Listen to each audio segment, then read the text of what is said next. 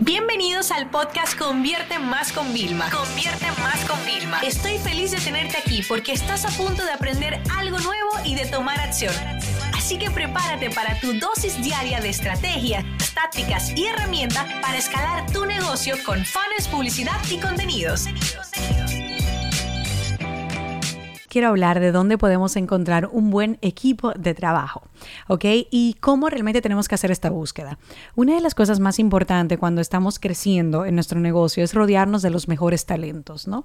Y esto significa que muchas veces tú estás buscando la habilidad en concreto, eh, quizás más eh, del día a día de tu área. No, pues que sepas esto de marketing, que hayas tenido experiencia, pero no estás viendo el tema de las habilidades blandas, de otro tema de los valores personales de la persona y de si pudiera conectar realmente y encajaría con tu cultura.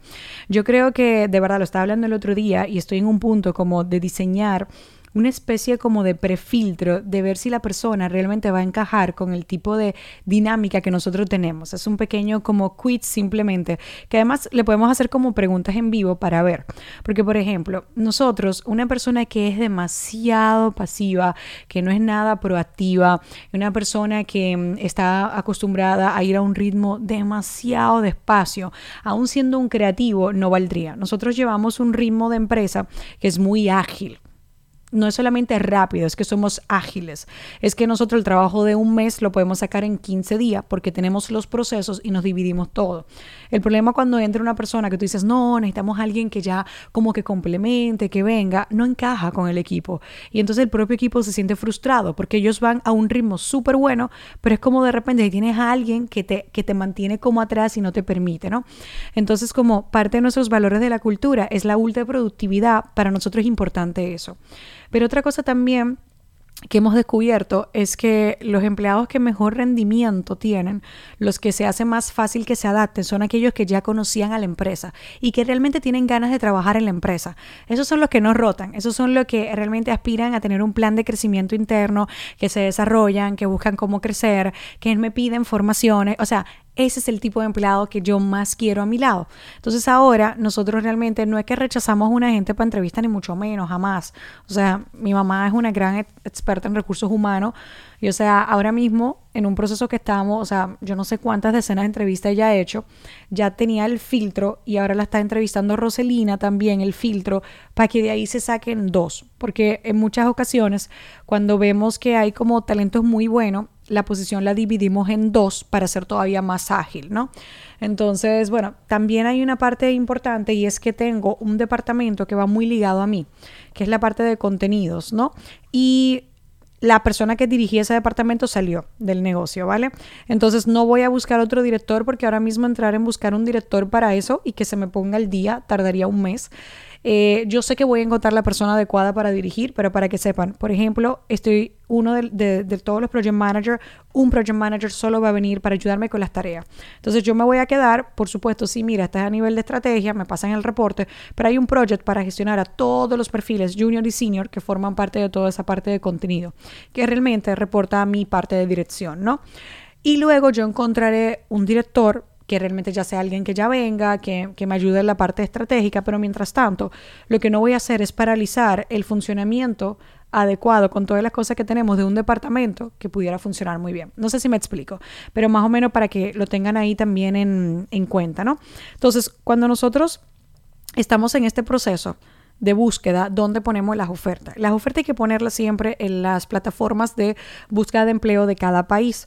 Por ejemplo, a nosotros nos encantan eh, perfiles, eh, expertos para algunos perfiles. Por ejemplo, a mí me encanta posiciones buscarla en Argentina porque realmente el perfil es súper creativo, es súper culto.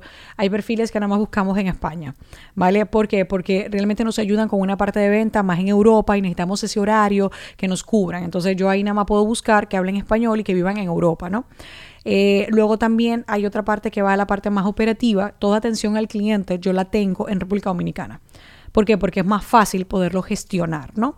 Eh, pero ahora yo, por ejemplo, me voy a República Dominicana a ver oficinas más grandes para varias de las personas de operaciones del día a día, de ejecución, multiplicar, triplicar el equipo que hay actualmente ahora para poder abrir unas nuevas líneas de ingresos que yo quiero y mejorar algunas cosas, todavía ser mucho más ágil, ¿no?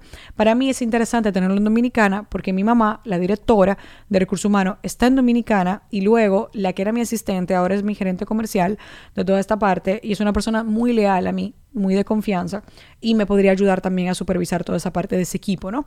Entonces, para nosotros se nos queda como el headquarter de Miami, que es el equipo realmente indispensable. O sea, el equipo de Miami somos capaces de hacer todo, todo. O sea, aunque ahora mismo somos casi 40 personas, ¿vale? Y en el equipo de Miami somos 7, yo te puedo decir que si yo tengo que hacer todo en Miami, lo podríamos hacer. Seríamos capaces de hacerlo todo.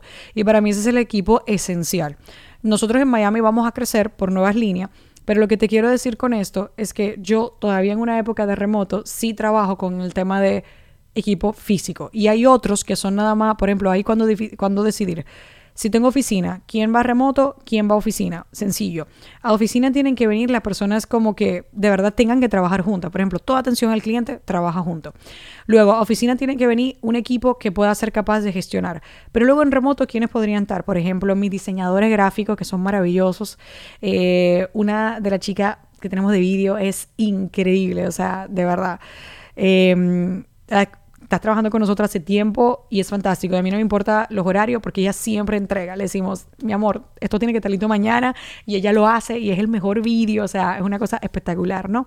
Y así tenemos varios perfiles. Tenemos todo el equipo de ads remoto, por ejemplo, eh, directamente, pero esa área la lidera José, para que ustedes sepan.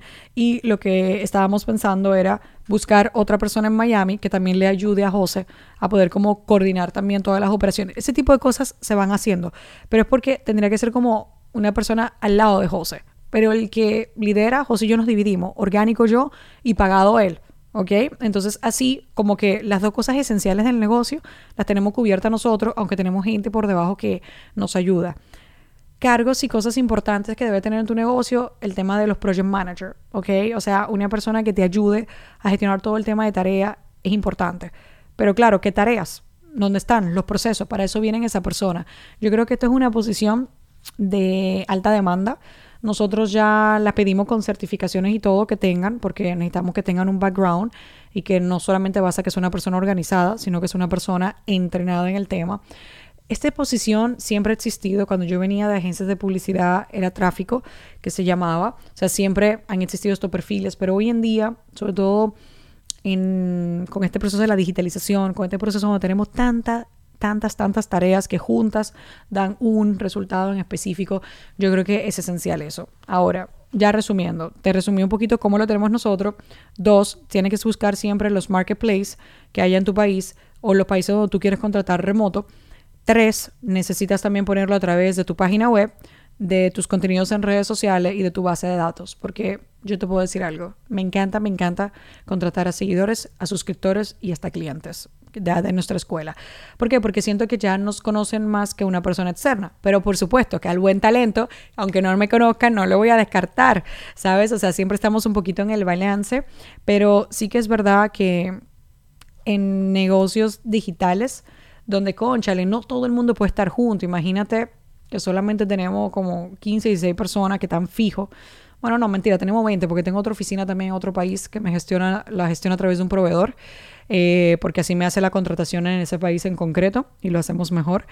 Pero son como que 20 nada más que van a oficina y la otra mitad está el tema remoto. Entonces, claro, es, es como que ah, un poco donde la cultura no hay. Entonces, por eso, si ya esa persona conoce el negocio, le encantaría trabajar contigo, se va a hacer más fácil adaptarse. Y por último, el último consejo que le doy para el tema de contrataciones, chicos, es el siguiente. Please, please, please, please.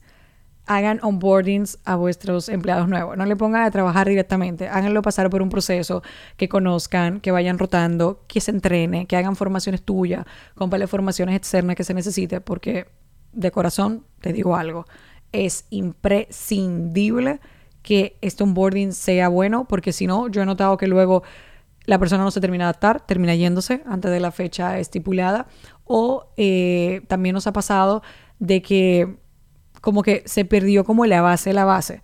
Entonces fue como que directamente trabajar y se perdió la base, ¿no? Y se volvió como que muy ejecutor, pero hay una parte de cultura, de valores, de entrenamiento que para mí son fundamentales.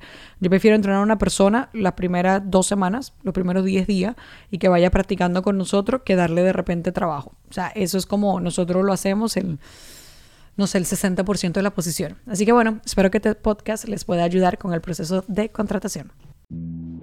Esta sesión se acabó y ahora es tu turno de tomar acción. No te olvides suscribirte para recibir el mejor contenido diario de marketing, publicidad y ventas online.